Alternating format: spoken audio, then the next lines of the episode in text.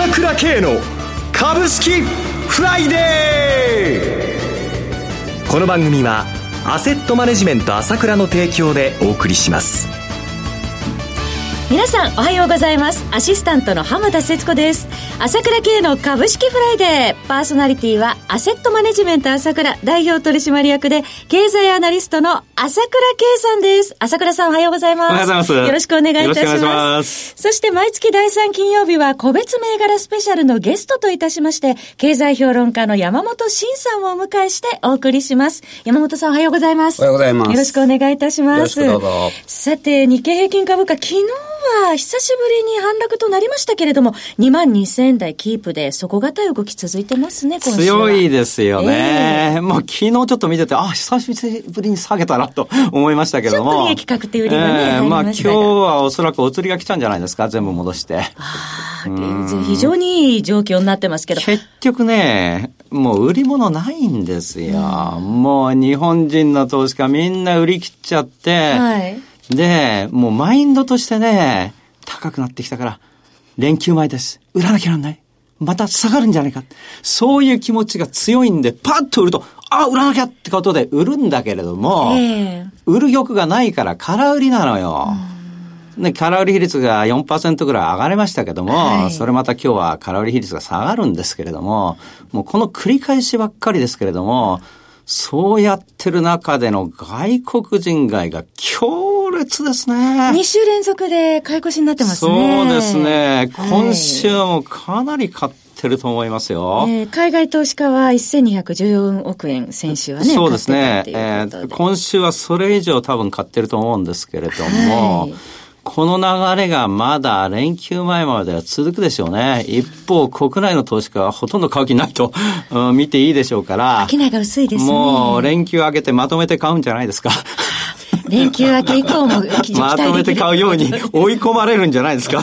でもそのニューヨークもですね、あの、昨日は小売売上高や高決算、えー伸び交換した回で反発してますね。そうですえね。えまあやっぱり、小売売上高、前年同月比3.6%と強烈ですね、米国市場はね。1年半ぶりの大幅なああ、日本とえらい違いだなと思いますけれども、ええやっぱりね、まあ経済が大したことないのに株が上がりすぎてんじゃないかって意見はあるんだけれども、それはそれで一つ事実ではあるんですけれども、だけど、株が上がってきたから、小売りが良くなって経済が良くなるっていうのも、これがもう本当のことで、鶏と卵じゃないけど、どっちがどうだかわからないわけで、ええこれだけやっぱり株が上がってきたってことが大きいわけです。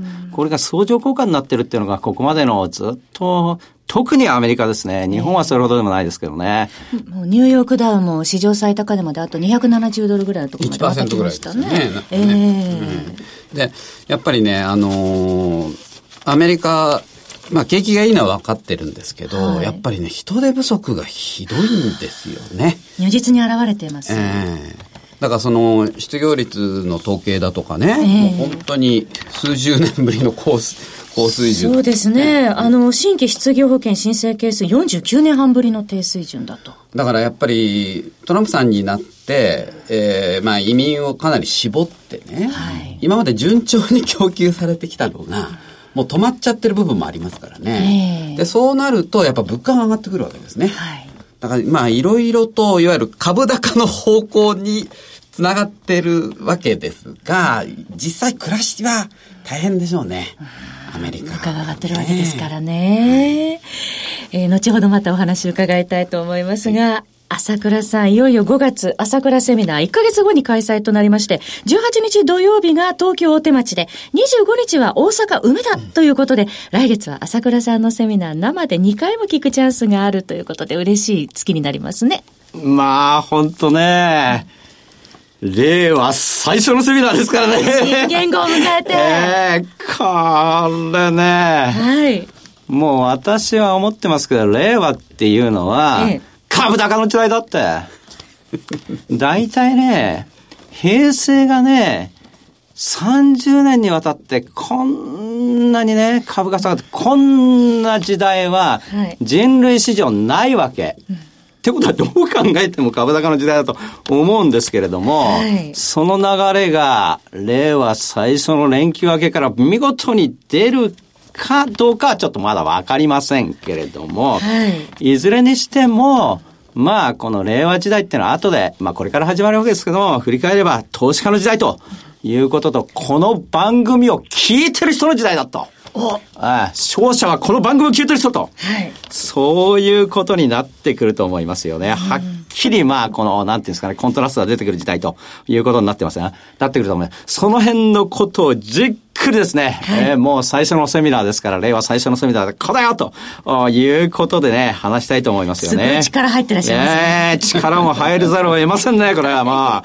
ええで、まあ、このセミナーについてどう、どういうのかって知りたい人もいると思うので、はいまあ、あ今この、YouTube で、えー、随分公開、2、3私のセミナー公開してますので。朝倉慶チャンネルでねそうですすね。えー、それ見てですね、ええあの、こんな感じかなとおいうことを見てもらいたいと思います。並びにまあ、この株式フライデーとね、はいあのーまあ、朝倉慶チャンネル、夕方にアップしますから、それを見てですね、えチャンネル登録もしてみてくださいね。チャンネル登録もお願いします。5月、朝倉セミナーは、朝倉さんの経済情報発信者、ASK1 のホームページからお申し込みください。開催日時場所申し上げます。5月18日土曜日、東京大手町。5月25日土曜日は、大阪梅田です。両日とも午後1時30分から午後5時まで。参加料金は1万3000円ですが、大阪でのセミナーのみ4月30日まで、今月末までにお申し込みいただきますと、2000円割引の1万1000円となります。なお、セミナーでは取扱い商品の勧誘をする場合がございます。それでは、お知らせを挟んで、山本さんに注目銘柄の解説をいただきます。鋭い分析力で注目を集める経済予測のプロ、朝倉慶。日々のマーケット情勢や株式情報、個別銘柄の解説を、朝倉本人が平日16時、メールでおよそ7分の音声を無料で配信中。株の判断に迷ったら朝倉慶。詳しくは、アセットマネジメント朝倉のウェブサイトへ。本日の市況解説無料メールマガジンにご登録ください。アセットマネジメント朝倉は、証券取引、金銭有価証券の予託、貸付行為は行っておりません。また、情報提供する金融商品のお取引では、相場変動などにより損失を生じる恐れがあります。取引説明書、契約締結前交付書面などを十分にお読みいただき、ご理解の上お取引ください。金融商品仲介業者登録、関東財務局長金中第605号。それでは続いては山本さんに注目されている銘柄を伺っていきます。山本さん、よろしくお願いします。はい、よろしくお願いします。まず、あの、今日の銘柄は、はいえーまあ、親子上場関連、まあ、ばっかりなんですけど、はい。えっ、と、これはですね、実はその3月に、えー、官邸で未来投資会議っていうのをやってですね、まあ、未来投資会議っていうのはもう、安倍総理が議長で、ええー麻生さんが副議長、で、茂木さんだとか、もう重鎮が揃ってる会議なんですけど、そこで、親子上場に関する議論をかなり長い時間やったんですね。で、6月に政府の成長戦略に、まあ、親子上場解消促進策っていうのが盛り込まれることになりそうなんですよ。はい。で、実際その、まあ、政策としてまとめて出すのは、経済産業省が、まあ、ガイドラインっていうことで、まあ、簡単に言えば、あんまり親子上場はやめてくださいと。よく、よろしくないですね、と。えーそれから親子上場する場合は、その、社外取締役を、半分以上、半分超か、三分の一超にしなきゃいけないで、かつ、いわゆるその、支配株主出身者、まあ要するに親会社に10年以上離れた人でないとやっちゃいけませんよと。となってくると、今まで大体出世競争で負けた人がね、子会社の役員に提出されるってことが結構多かったんですけど、そういうことがなかなかできなくなるってことですよね。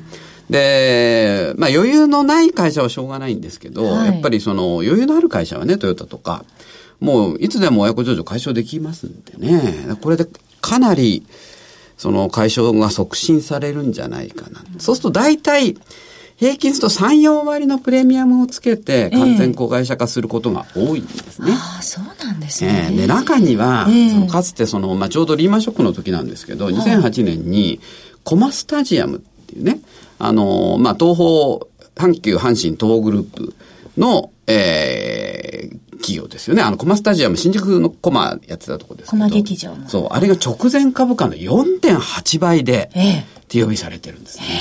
でしかもあれ、まあ、東宝は、えー、10%持ってなかったぐらいなんですよ。ただ、半、半期半期は持ってましたから、えー、まあ、グループ企業だったんですけど、そういうケースもありますんでね。まあ、今まで平均すると大体3割から4割のプレミアムで買い取るんですが、場合によってもう2倍ぐらいついちゃう銘柄もそこそこありますんでね、かなり面白くなってくると思います。じゃあ今日はその関連銘柄を。はい。はい。で、一番初めに、これ子会社ではないんですけど、トヨタグループっていうことで、伝送ですね。はい、コード番号6902、東証一部上場の銘柄で、昨日の終値112円高5026円でした。あの、トヨタの、いわゆるその、ハイブリッド部門ですね、はい、ハイブリッドのその制御だとかシステムを作ってるところ、これをですね、伝送に集約するっていうことで、かなりあの、各証券会社が、その、まあ、注目してて、昨日、ゴールドマンから、はい、えー、買いのレポート出てましたね。目標株価6000円ということだったと思うんですそれでプラス2.27%まで、はいはい、ね、いってますもんね。で、トヨタがやっぱこれも3月でしたけど、はい、あの、まあ、ハイブリッドとか、えー、電動化の技術の特許を無償開放するっていうことでね。はい、で、そうなると、もうシステムごと売っちゃうっていうね。で、そうすれば、その、やっぱり、ハイブリッドシステムって作るの難しいですから、ええ他の会社が結構トヨタのシステム採用するんじゃないかということで、電装相当売り上げ伸びるんじゃないかなと僕は思いますね。魅力的ですね。はい。続いて、日立ハイテクノロジーズ。はい、コード番号8036、東証一部上場の銘柄で、昨日の終値95円安4715円でした。まあ、昨日ちょっとあの、外国人がかなり言ったと思うんですけど、はい、まあ、かなり直近堅調なんですね。これはその、日立が、ええー、まあ、日立って今、上場子会社4社しか、23社あったのが4社しかなくなってるんですけど、はい、まあ、そのうちの2社を売却するんじゃないかっていう観測記事が今流れてまして、はい、日立ハイテクは逆に残る方だと思うんですが、えー、えー、2社を売ったお金でこっちを完全子会社化するんじゃないかなと思ってるんですけどね。はい。はい、続いて、愛知コーポレーション。コード番号6345、東証一部上場の銘柄、昨日の終値8円安721円でした。これはトヨタ自動食器の子会社なんですけど、はい、いわゆるその高所作業車、ね、であの、電柱の上で作業するやつとか。ええー、で、車両ですね。そうですね。で、5G で、今度そのアンテナを大量に立てなきゃいけないんで。そうですね。これちょっと特需があるんじゃないかなと思います。はい。以上3銘柄ご紹介いただきました。えー、番組もそろそろお別れのお時間となってまいりました。今朝はゲストといたしまして経済評論家の山本慎さん。そしてパーソナリティはアセットマネジメント朝倉代表取締役で経済アナリストの朝倉圭さんでした。お二方とも今週もどうもありがとうございました。私朝倉慶が代表を務めます。アセットマネジメント朝倉では SBI 証券楽天証券証券ジャパンウェルスナビの口座開設入門も行っています。私のホームページから証券会社の口座を作っていただきますと週2回無料で銘柄情報をお届けするサービスがあります。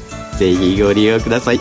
それでは今日は週末金曜日頑張っていきましょう